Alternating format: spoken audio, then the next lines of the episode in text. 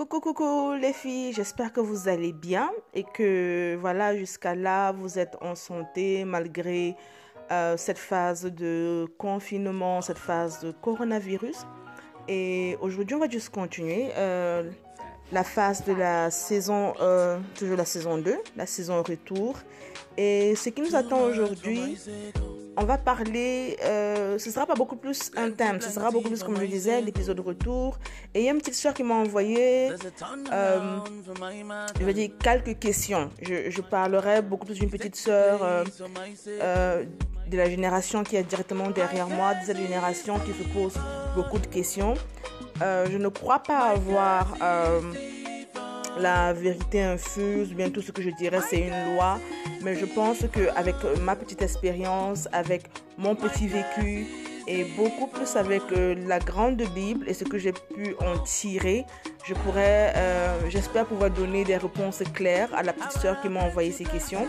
Et j'espère que on pourra avoir maintenant un échange, elle et moi, où on pourra discuter des choses qui ont peut-être qui ont peut-être été claires et d'autres qui n'ont pas forcément été claires, ou bien d'autres choses où peut-être elle peut avoir un avis différent. Je trouve que tout c'est le dialogue, tout c'est la conversation, et je pense que aujourd'hui on vit dans une, euh, société où tout le monde est informé, tout le monde a accès à beaucoup d'informations, mais parfois on se rend compte que ce qu'on pense être acquis n'est pas forcément acquis pour la génération qui est derrière nous. Alors euh, aujourd'hui, qu'est-ce qui nous attend? Ben, Une série de questions que je pense avoir essayé, où je pense avoir essayé de, donner un certain ordre pour que ce ne soit pas dans tous les sens. Euh, ce qui nous attend aussi, c'est des, comment pour moi, des preuves bibliques, écrire noir sur blanc dans la Bible qui nous fait comprendre en tant que femme que Dieu est intéressé par les plus petites choses qu'on pense être souvent futiles, mais qui ont un grand impact dans notre vie. Et trois, en fait, des petits cas pratiques, des petits témoignages. Et voilà. Donc, euh, allons-y. Alors, la première question que la petite sœur m'envoie, c'est Dieu interdit-il des relations avant le mariage? Ou être chrétienne veut-il dire ne pas avoir de copains? Avant que je n'arrive dans la Bible, il faut d'abord qu'on établisse quelque chose l'un des premiers mensonges que le monde nous a, euh, nous a donné ou bien nous a servi et en grande masse aujourd'hui, c'est l'importance d'avoir un copain ou bien ce qu'on appelle affect aff affectivement le petit ami.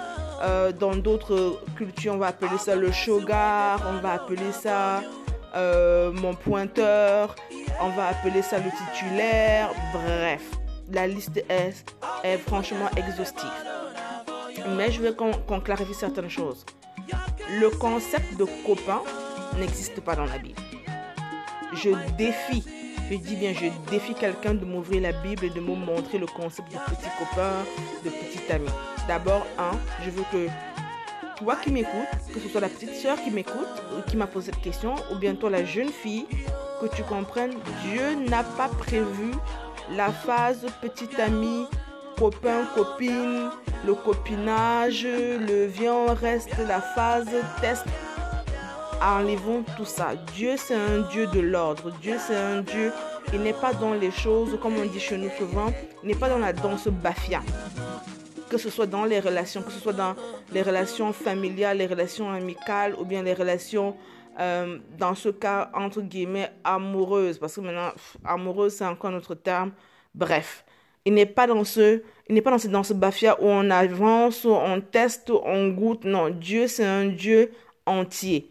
Tout ce qu'il fait est entier. Donc d'abord, la première chose que je veux qu'on qu établisse dans le vocabulaire et dans notre euh, lingo ou bien le langage qu'on utilise, en tant que chrétienne, tu ne parles pas de petits copains, tu ne parles pas de petit ami en tant que chrétienne, on parle du fiancé, c'est vrai. On parle de, du mari, c'est vrai. Maintenant, si tu es en train de me demander est-ce que Dieu interdit les relations, maintenant, quand tu dis relation, je suppose que tu es en train de dire euh, une relation qui va vers le mariage. Non. Dans la Bible, Paul écrit à l'église euh, de Corinthe, dans 1 Corinthiens 7, 8, 9, où il dit, pour les femmes qui, ne, qui sont veuves et bien qui sont célibataires, qu'il est mieux pour vous si vous ne pouvez pas rester comme moi. Ça veut dire avoir, euh, avoir le contrôle sur la continence. Je vous conseillerais de vous marier. Ça, c'est un conseil que Paul donne parce qu'il dit il est mieux. Il est mieux de se marier que de brûler. Le brûler dont Paul parle, ce sont les relations dont on parle de copains, copines, euh, on est ensemble, on n'a pas vraiment de, on n'a pas vraiment de but, il n'y a pas de vision dans la relation. Les copains, le copinage, comme on dit, ce sont, excusez-moi de vous dire ça, c'est une action de brûler. Vous brûlez le corps, vous brûlez les envies, vous brûlez les hormones, en fait. Je dirais, pour la première question, est-ce que Dieu interdit euh, les copains, copinage? Oui.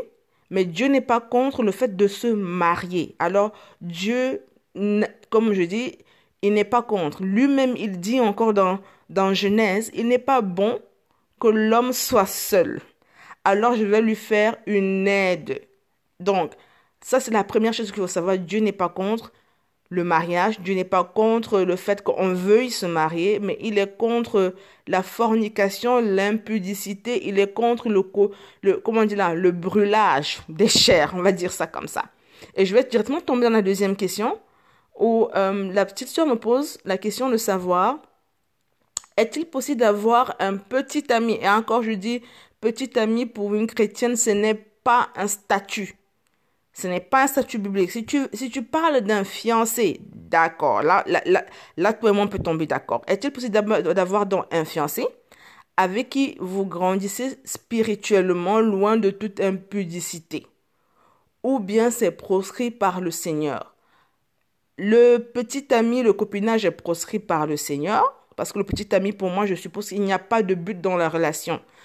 Euh, quand quelqu'un va forcément me dire non, mais si on, si on est ensemble, c'est parce qu'on veut cheminer ensemble. Cheminer ensemble, vous pouvez, être, vous pouvez cheminer dans la perdition, vous pouvez cheminer dans le péché, vous pouvez cheminer dans, dans une route ouverte, une route sans fin, une route qui n'a pas, comme je dirais, des, des étapes prédéfinies. Or, Dieu prévoit des étapes.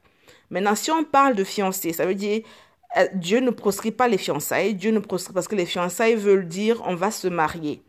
Est-il possible d'avoir un petit, euh, bon, d'avoir un fiancé avec qui vous grandissez spirituellement? Bien entendu. Euh, loin de toute impudicité, bien entendu. Maintenant, il faudrait qu'on définisse l'impudicité, hein, parce que l'impudicité, c'est quoi?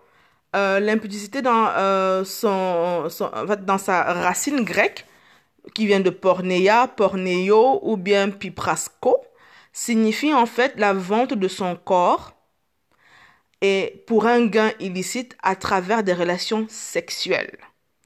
Ça signifie aussi convoiter le corps d'un autre, d'où la fornication. Et dans un autre terme qui veut dire piprasco, encore en grec, signifie être vendu au péché, qui signifie encore se livrer entièrement à la volonté de quelqu'un d'autre. Donc pour toutes les sœurs qui sont dans des relations impudiques, de, où il y a de l'impudicité, je dis ceci, vous êtes en train de vendre votre corps à la volonté de quelqu'un d'autre. D'où généralement on parle des liens d'âme, on parle des mariages. Parce qu'on dit chaque fois que tu couches avec quelqu'un, tu es marié spirituellement avec la personne. Maintenant, quelqu'un me dit, oh, ok, d'accord, ça c'était dans mon avant Jésus, maintenant je suis dans Jésus et tout. C'est pour ça qu'on dit, celui qui est, celui qui se repent se libère. Ça veut dire que si avant tu étais dans l'impudicité, avant Christ, et que tu viens maintenant à Christ, et que maintenant tu as décidé de donner ta vie au Seigneur et décidé de marcher dans les garde-fous du Saint-Esprit, la première chose, c'est de confesser tous tes péchés. La, deuxième chose, c'est de se repentir. Maintenant, se repentir ne veut pas dire que tu vas simplement dire, oh Seigneur, j'ai eu à faire ça, j'ai eu à faire ceci. Non. Se repentir, c'est que Seigneur, je te demande pardon parce que j'étais dans l'ignorance. Je te demande pardon parce que voilà, je décide aujourd'hui que je ne vais plus le faire. J'ai vraiment quelqu'un qui demande pardon et qui a aussi des actions qui suivent. Voilà. Donc, euh, maintenant, quand tu, quand tu dis euh, avec qui vous grandissez spirituellement, l'une des choses aussi maintenant qu'il faut qu'on euh, qu'il faut qu'on qu'on établisse en fait, c'est que euh, avant, quand on parlait de fiançailles, quand euh, quand on parlait de, voilà, parce que je veux, je veux expliquer pourquoi le, le concept de petit ami, copain n'est pas biblique. Dans le concept de petit ami, en fait, il s'agit de deux personnes qui se sont vues, voilà, elles se sont plu, et elles se sont dit, bon, on va se mettre ensemble, et on va marcher ensemble, et à partir d'un moment, on va voir si toi et moi, ça passe bien ensemble, et voilà, et voilà quoi. Et si, dans le meilleur, au meilleur des cas, à la fin, bon, on va voir la famille maintenant pour les informer. Voilà, j'ai rencontré une fille, papa, j'ai rencontré un garçon. Voilà, voilà, voilà. Donc, maintenant, dans le concept biblique, je le dis encore, on va me dire, oh, ce sont des concepts vieux jeux, mais c'est le concept biblique, je suis désolée de dire ça comme ça. Dans le concept biblique, en fait, euh, dans le temps hébraïque, hein, dans le temps hébraïque, parfois le jeune homme, avant même d'approcher la jeune fille, allait d'abord se demander est-ce qu'il avait le droit de rachat sur la fille. Mais vous avez le droit de rachat, est-ce qu'il est en train d'acheter quelqu'un? Non, il n'est pas en train d'acheter quelqu'un. Il est simplement en train de se demander est-ce qu'il a le droit d'abord de, de même penser à vouloir épouser la fille. On le voit maintenant dans, par exemple, dans euh, l'histoire de Boaz et de Ruth. Euh, Boaz n'était pas le premier sur la liste selon, euh, je dire, selon la généalogie hébraïque. Il y avait quelqu'un d'autre avant Boaz qui avait le droit de rachat parce que Ruth était une veuve et Ruth était positionnée de telle sorte que quelqu'un de la famille de son défunt mari de, avait le droit de rachat sur elle, étant une veuve. Mais non, vous allez me dire, oui, mais elle était veuve et tout, mais ça n'a rien à voir avec moi qui suis célibataire. Ok, mais avant, avant que euh, euh, vous savez pas, avant que la fille ne soit même demandée en mariage, c'était toujours une discussion entre la famille du, la famille du marié, généralement un représentant, ou bien par exemple le papa qui parlait au papa de la fille. Et maintenant, les, les deux causaient ensemble, le fils venait maintenant se présenter à la famille de la fille, et maintenant il, mettait carrément euh, comme un contrat de mariage. Comme, la dot n'était pas... Bon, Aujourd'hui, on connaît la dot de manière symbolique en Afrique, mais avant, c'était vraiment une, histoire très sérieuse parce qu'il s'agissait en fait de, de discuter les, comment on appelle, de discuter les, les, petites lois marchandes, quoi. Euh, oui, ma fille, elle vit dans telle condition, dans telle condition, dans telle condition, et les deux familles discutaient. Et maintenant, demander à la fille, est-ce que tu veux épouser le jeune homme? Vous vous rendez compte que le concept de petite amie n'est pas la partie où, euh, le gars voit la fille, il cause avec elle et après il dit voilà, voilà, voilà. Et vous allez me dire, c'est où dans la Bible? Je prends le cas d'Isaac. Isaac n'a pas rencontré Rebecca avant que Rebecca ne soit dotée. Euh, je prends encore le cas de Rachel et Léa avec Jacob. Jacob décide de travailler pour son oncle Laban pour pouvoir avoir euh, je me trompe pas, Rachel, mais après il a eu Léa d'abord. Il a dû travailler maintenant encore sept ans. Il payait la dot. Il a discuté d'abord avec le père, la personne qui avait autorité sur la fille. Ça signifie donc quoi pour nous les jeunes filles ou bien les jeunes célibataires aujourd'hui? Ça signifie que l'homme qui veut, qui veut progresser avec toi, le fiancé qui veut progresser avec toi, doit, dans le meilleur des cas, connaître les gens qui ont, qui ont autorité sur ta vie. Ça peut être un grand frère spirituel. Ça peut être une grande sœur qui est un peu comme ton mentor spirituel. Ça peut être quelqu'un qui a le droit de parler dans ta vie, quelqu'un qui a le droit d'ouvrir sa bouche et de vraiment parler dans ta destinée en fait.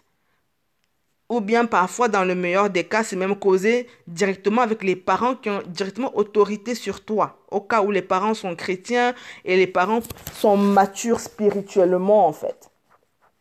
Généralement, c'est ça. Mais cette affaire de copain, copinage, où on se voit, non, non, non, non, non.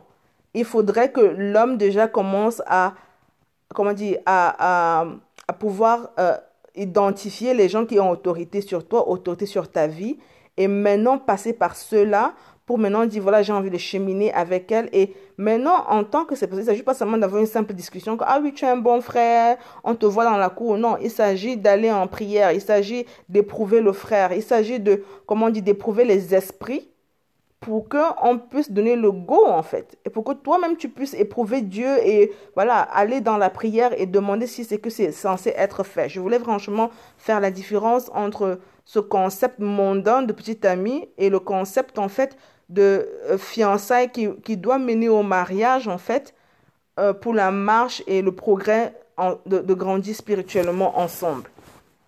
Voilà. Euh, la prochaine question que la soeur me pose, c'est de savoir est-ce que être en Christ et avoir un copain avec qui on, avec qui on est déjà, en fait, est-ce que c'est ok d'être en Christ et avoir un copain avec qui on, on était déjà avant de connaître Christ Qu'est-ce que cela implique? Ma, ma réponse, c'est celle-ci avec deux versets. Matthieu 9, 17 nous parle de on ne peut verser un vin nouveau dans la vieille outre parce que si on le fait, l'outre se brise et on perd le vin. 2 Corinthiens 117 nous dit toute personne qui vient en Christ est une nouvelle créature, les choses passées sont passées et les choses nouvelles sont nouvelles. Ce qui veut dire simplement que si c'est que tu as donné ta vie en Christ et vous n'êtes pas marié, parce que maintenant il faut, il faut qu'on soit, soit très clair, vous n'êtes pas marié et que toi, par exemple, tu as donné ta vie en Christ, tu as une conversation à avoir avec la personne de se dire, bon, voilà, aujourd'hui, toi et moi, d'abord de un, on ne marche plus sur la même gouvernance. Je suis gouverné par Jésus, toi tu es gouverné par toutes les forces de, de ce monde. Bref. Et je voulais qu'on marque une pause. Ce n'est pas parce que quelqu'un n'est pas en Christ que ce n'est pas une bonne personne. Mais il est mieux pour toute femme chrétienne d'avoir un homme qui marche dans Dieu pour que vous puissiez avancer dans le même chemin. Maintenant, euh, il est écrit, elle, m'a demandé de manière euh, quelles sont les implications. Les implications sont celles-ci. Il va falloir que tu saches que tu ne pourras pas compter sur la personne en ce qui concerne ton évolution spirituelle. En tant que femme, tu as besoin d'un homme qui te couvre spirituellement. Tu as besoin d'un homme qui soit plus ancré dans la parole. Ce n'est pas qu'il doit forcément savoir prier chaque jour et jeûner chaque jour, mais il s'agit que ton homme soit ton enseignant. Et je m'explique. Euh, je pense dans Ephésiens 5, là où on décrit l'homme, euh, le mari idéal que toutes les, dont toutes les sœurs rêvent à l'église, c'est qu'on dit, Marie, aimez vos femmes. On n'a pas dit au mari de, voilà, on a dit, aimez vos femmes comme le Christ a aimé, a, a aimé l'église. Et femmes, soumettez-vous à vos maris, comme l'Église est soumise à Christ. Quand on dit ça, ça veut simplement dire ceci. Ça veut dire que dans le cas idéal, en fait, ton mari est censé, ton, mari et, ou bien ton fiancé est censé déjà avoir une identité en Christ qui lui permet de comprendre ce que ça veut dire se sacrifier. L'amour sacrificiel de Jésus pour l'Église. Jésus est venu pour donner la vie, Jésus est venu pour mourir sur la croix pour les péchés et Jésus c'est le maître, il est le chef de son Église. C'est lui qui sanctifie l'Église, ce qui veut dire que ton futur mari est censé te sanctifier toi. Maintenant, si c'est que vous êtes déjà marié, dans 1 Corinthiens 7, Paul en parle. Si c'est que tu es déjà marié, vous êtes marié et que dans le mariage, toi la femme, tu as rencontré Jésus, tu vas devoir sanctifier ton foyer. C'est la seule chose. Tu vas devoir sanctifier ton foyer, mais tu dois tout le temps être soumise. Parce que même Paul le dit, tu peux gagner, tu peux gagner ton mari à Christ. Mais maintenant, on parle de mariage. Pour celles qui sont célibataires, tu ne peux pas dire que parce que je suis chrétienne, il va devenir chrétien. Ma chère, c'est ce qu'on appelle en anglais missionary dating. Et c'est l'une des plus grosses erreurs des, des, des sœurs.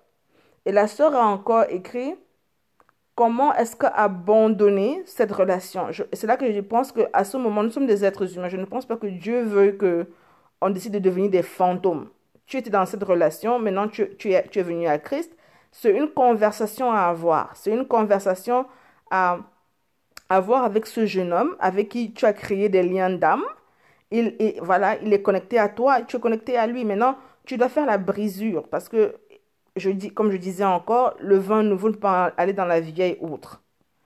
Maintenant, tu peux simplement dire au frère, euh, moi j'ai décidé de suivre Jésus, c'est lui mon sauveur et mon Seigneur, et je veux un foyer où Jésus est le centre. Et en étant avec toi, je suis en train de suivre deux maîtres. Je suis et le monde et je suis et Jésus. Ça peut sembler très difficile ou bien très direct ou bien très abrupt comme conversation, mais c'est une conversation à avoir parce qu'à la fin, faut savoir, tu es une nouvelle créature. Tu ne passes plus dans les anciennes lois. Tu ne passes plus dans les, comme dit, dans les anciens, euh, dans les anciennes marches et les anciennes démagogies, en fait. C'est vrai que parfois ça peut être difficile, ça peut mettre du temps, mais ce qui appartient à Jésus n'appartiendra jamais au monde. Et croyez-moi, Dieu, c'est un Dieu qui est jaloux. Je parle par expérience. Je parle par expérience parce que je suis passé par là et Dieu a dû me retirer de force. Parce qu'il y a une belle chose avec Dieu, c'est que Dieu connaît le cœur. Quand tu viens à Christ, il veut te mettre là où il y a ton bonheur. Maintenant, tu peux décider de dire non, je reste là, c'est ton choix. Mais en restant là-bas, sache que il y aura des combats inutiles que tu vas devoir, que tu vas, que tu vas devoir euh, combattre. Euh, et là, maintenant, ce sera compliqué. Parce que là, maintenant, tu seras dans une situation où Dieu n'est pas forcément à l'intérieur. La prochaine question que la soeur me pose, c'est est-ce qu'il suffit que ton copain soit chrétien pour faire de lui l'homme de ta destinée? Mais non, il faut qu'on calibre quelque chose. Proverbe 18 nous dit ceci. Celui qui trouve une femme a trouvé une bonne chose et obtient les faveurs de l'Éternel. Je, recommence même, parce que ce n'est pas simplement une femme qui trouve, c'est une épouse qu'il trouve. Maintenant, l'homme de ta destinée, hmm, Ma chère, tu es déjà dans ta destinée étant célibataire. Je comprends ce que tu veux dire. Je pense que nous tous, on a toujours, on a cette, image de, oui, euh, quand l'homme que Dieu a, créé pour moi va arriver, voilà, les choses vont se mettre en place. Faux. Les choses sont déjà mises en place. C'est juste que chacun d'entre nous accélère juste le travail ou bien accélère juste l'exécution de la destinée que Dieu a mis en nous. Il est aussi écrit dans la Bible que le, le salaire de deux vaut mieux que le salaire d'une seule personne. Parce que lorsque un tombe, il y a l'autre pour le relever, mais lorsque tu es seul et que tu tombes, tu, n'es que, tu es seul à te relever. Ce qui veut dire qu'à la base, tout le monde marche, tout le monde court sa course. Mais étant à deux, il y a un facteur de multiplication et d'accélération. Ce qui veut dire que à la base, tu n'as pas forcément besoin d'un homme pour atteindre ta destinée. Je veux qu'on soit clair là-dessus. Maintenant, est-ce qu'il suffit que ton copain soit chrétien? Je dis encore, on ne parle pas de copain, on parle de fiancé. Il faut qu'on soit clair là-dessus. Maintenant, pour celles qui sont dans le désir de se marier, est-ce qu'il suffit que le frère qui t'approche pour le mariage soit chrétien? C'est la base pour moi. Je trouve qu'en tant que chrétienne, c'est la base. que l'épisode de la semaine passée, euh, vous avez vu, il y a eu des, différences entre moi et maman B, mais l'idéal, ce serait qu'il soit chrétien. Maintenant, chrétien ne veut pas dire celui qui euh, récite tous les versets bibliques et qui a l'apparence pieuse et qui est éloquent et qui est ceci. C'est vrai, connaître la Bible, c'est une chose. La pratiquer, c'est encore mieux. Maintenant, il faut savoir euh, que parfois beaucoup de frères qui sont à l'église ne sont pas totalement guéris, ne sont pas totalement prêts à être employés dans le domaine du mariage. Parce que c'est aussi une triste réalité dans nos églises.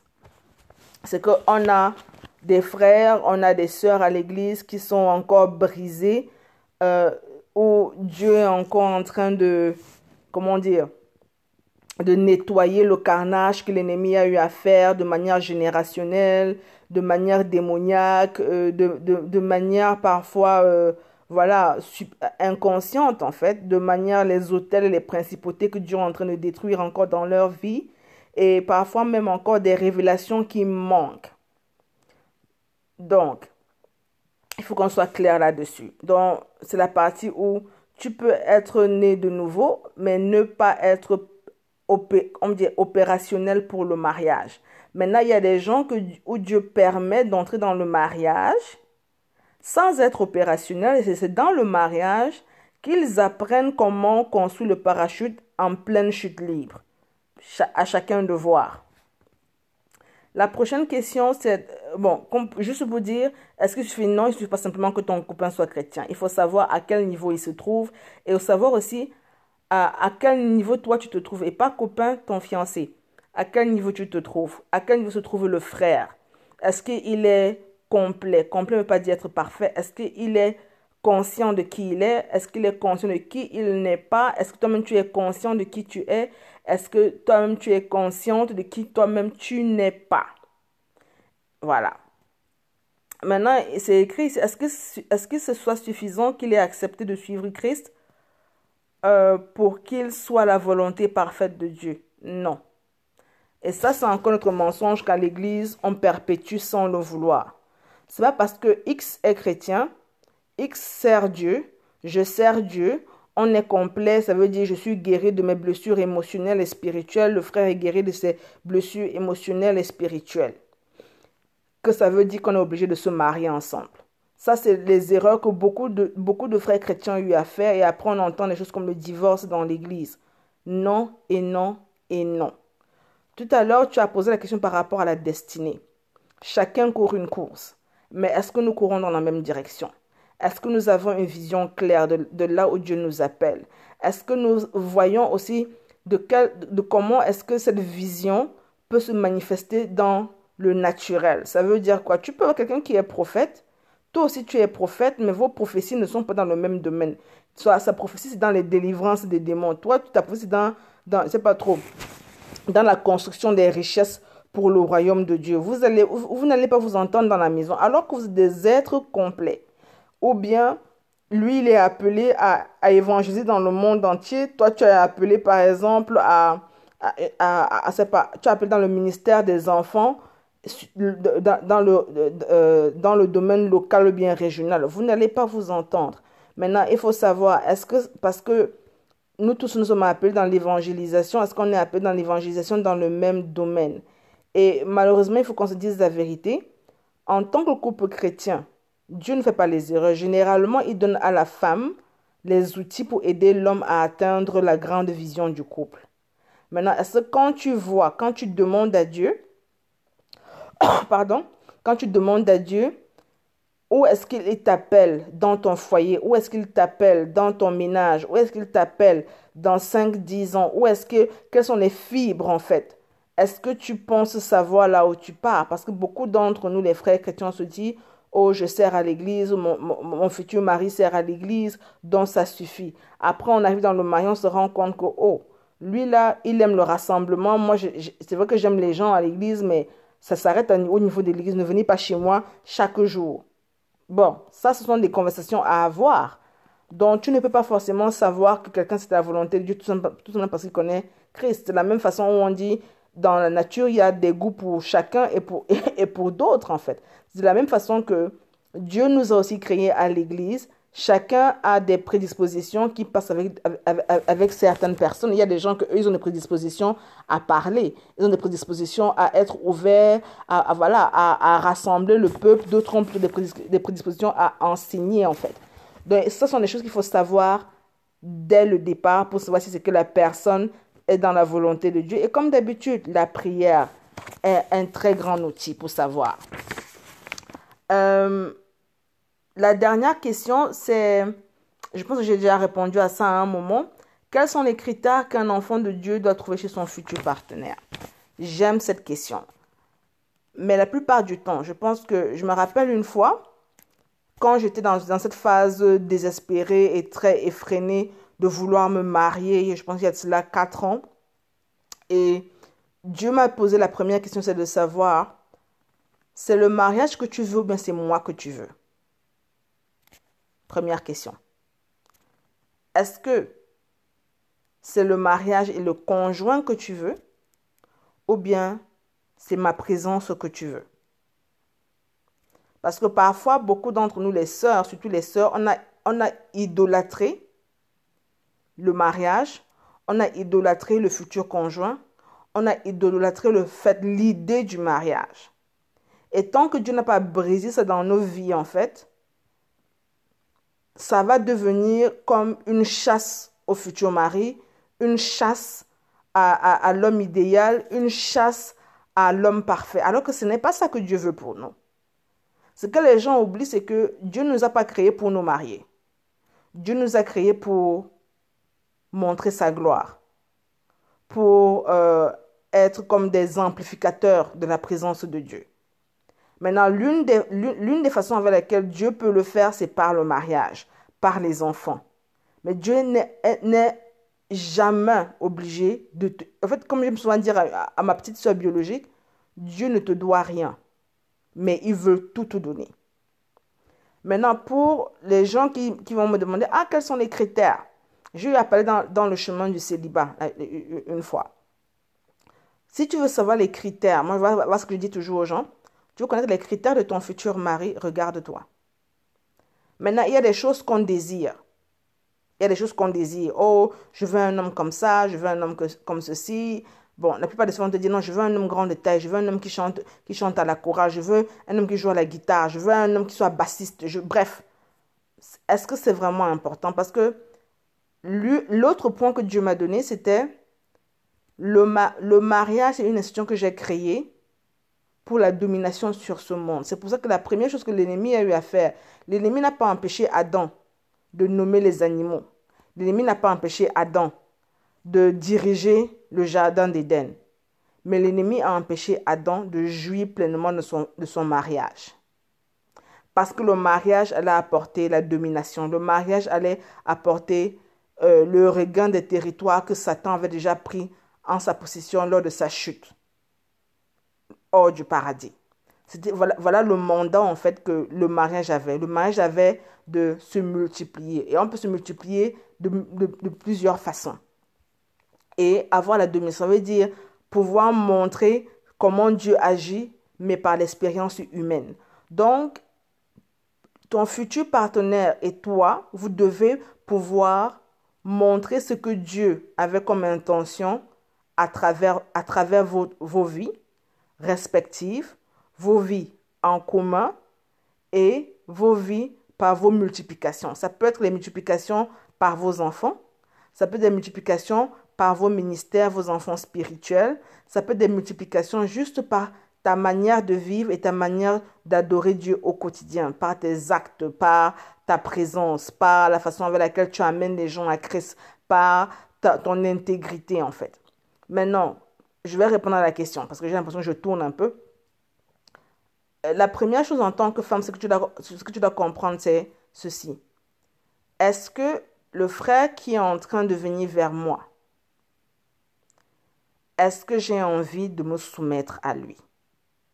Soumettre veut dire obéir, obéir à la vision qu'il va donner, obéir à la direction qu'il va donner, même si je ne suis pas d'accord, parce qu'une fois qu'on est marié, on est quelque part obligé d'obéir. Et maintenant, quand, quand on part se marier, mes chères sœurs, s'il vous plaît, s'il nous plaît, comprenons ceci. On ne part pas vivre les telenovelas. On part, on part au travail. On part au travail pour créer l'héritage. On part au travail pour perpétuer la bonne nouvelle de Christ. On part au travail pour évangéliser à notre façon, selon la mesure que Dieu nous a donnée on part au travail pour multiplier les talents que Dieu nous a donnés. Les talents, ce n'est pas forcément les compétences. Ça peut être les dons spirituels que Dieu nous a donnés. Ça veut maintenant dire pour toi, la soeur qui cherche à se marier, est-ce que ce que Dieu m'a donné correspond à ce que le frère a en face Est-ce que les outils que je possède peuvent aider le frère dans son chantier? Parce que je dis toujours ceci nous, les femmes, on est comme la boîte à outils de l'homme. L'homme va ouvrir à un moment la boîte et il va se servir pour pouvoir construire ce que Dieu lui a donné comme vision. Donc, l'une des choses, c'est de savoir, je vais, je vais juste essayer d'élaborer parce qu'on est déjà 34 minutes. Un, est-ce que le frère a une vision? Est-ce qu'il sait là où il part? Deux, s'il a une vision, est-ce qu'il est complet en Christ? Ça veut dire quoi être complet en Christ? Est-ce qu'il est guéri? Quelles sont les zones où il n'est pas encore guéri? Est-ce que ce sont des zones où je sais que je peux combattre sans être épuisé? Trois, c'est de savoir ce que les femmes oublient souvent. Est-ce que c'est mon ami 4. Est-ce qu'il me plaît On ne parle pas de, de, son. Non, non, non, non, non, non, non, non, non, non, non, non. Parce que l'onction rend beau, l'onction attire. On parle de l'être humain. L'être, c'est cet être humain-là avec qui on va avoir des rapports sexuels dans le mariage. Est-ce que je, est-ce que il m'attire? Est-ce que je l'attire? Maintenant, mais ce n'est pas ça qui est important. La vision est importante, son état de santé spirituelle est important, son état émotionnel en tant que ami, grand frère est important, son état physique est important et le quatrième point que je, le cinquième point pardon que j'aimerais donner, est-ce que son état financier est en santé? Parce que beaucoup, je ne suis pas matérialiste. Personne ne signe un mariage pour la pauvreté. Personne ne s'aligne pour dire moi j'ai envie d'être pauvre. Mais il peut arriver que on ait une saison de sécheresse. Il peut arriver qu'on ait une saison de désert. Est-ce qu'il il est financièrement alphabète? Ou bien il est financièrement analphabète? Maintenant, il faut savoir, est-ce que toi-même tu es financièrement alphabète? Ou bien tu es financièrement analphabète? Est-ce que il... Parce que le truc, c'est quoi? C'est qu'il ne s'agit pas d'avoir d'argent. Il s'agit de pouvoir euh, stratégiser pour pouvoir avoir le peu qu'on a. Et si malgré tout ça, on est dans, on est dans, on est, on est dans la sécheresse, ben, on prie Dieu et on attend la faveur de Dieu. Mais il doit déjà être capable de pouvoir mettre tout ça en place. Est-ce qu'il pense à vos vieux jours financièrement? Est-ce qu'il pense déjà aux enfants que vous n'avez pas encore, ou bien peut-être que vous avez même adopté? De manière financière. Est-ce que vous pensez à l'éducation dans la famille? Est-ce que, en fait, ce sont des choses que on doit se poser outre la partie spirituelle. La partie spirituelle, c'est la première chose. Est-ce qu'il a reçu une claire vision de Dieu? La deuxième partie, est-ce qu'il est guéri spirituellement, émotionnellement? Euh, Troisième partie, c'est est-ce que c'est mon ami? Est-ce que c'est un frère? Est-ce que c'est quelqu'un à qui je peux me confier de manière vulnérable sans avoir peur d'être jugé? Parce que c'est ça l'amitié. Quatre, est-ce qu'il m'attire physiquement? Est-ce que le physique, c'est ça en fait? Parce qu'à l'église, j'en ai trop marre qu'on raconte aux soeurs que non, Dieu va faire grâce. Dieu ne va pas faire grâce. C'est avec lui que tu vas vivre à la maison 24 heures sur 24, 7 jours sur 7. Il ne faudrait pas qu'un jour, l'homme de tes rêves physiquement, parce que tu commences à regarder l'homme de tes rêves et tu as ton mari à côté. ça, c'est l'infidélité. Et 5, financièrement, est-ce qu'il est alphabète? Est-ce que toi-même, tu es, tu es un alphabète? Et la dernière chose que j'aimerais laisser, c'est ceci. Avant de demander à autrui quelque chose, sois toi-même la chose. Parce que trop souvent, on voit des sœurs à l'église je veux un homme comme ça, je veux un homme comme ceci, je veux un homme lorsqu'il prie les demandes tombent. Toi, tu n'arrives même pas déjà à pouvoir prier cinq minutes de manière continue. Ma, ma chère amie, tu n'es pas au fast-food. Tu n'es pas un fast-food spirituel, tu n'es pas un fast-food de Dieu. Tu, tu dois être capable de pouvoir avoir le gabarit que tu demandes à ton futur conjoint. Donc, ma chère, laisse-moi juste un message sur mes plateformes sociales, à, sur Instagram, Pépi Goldie, tu vas me trouver là-bas sur Facebook, Les Pépites de Goldie. Et sur encore Spotify, Google Cast, Apple Podcast. Bref, tu me trouveras. Et comme je dis, partage et reste connecté pour le prochain épisode. Bye bye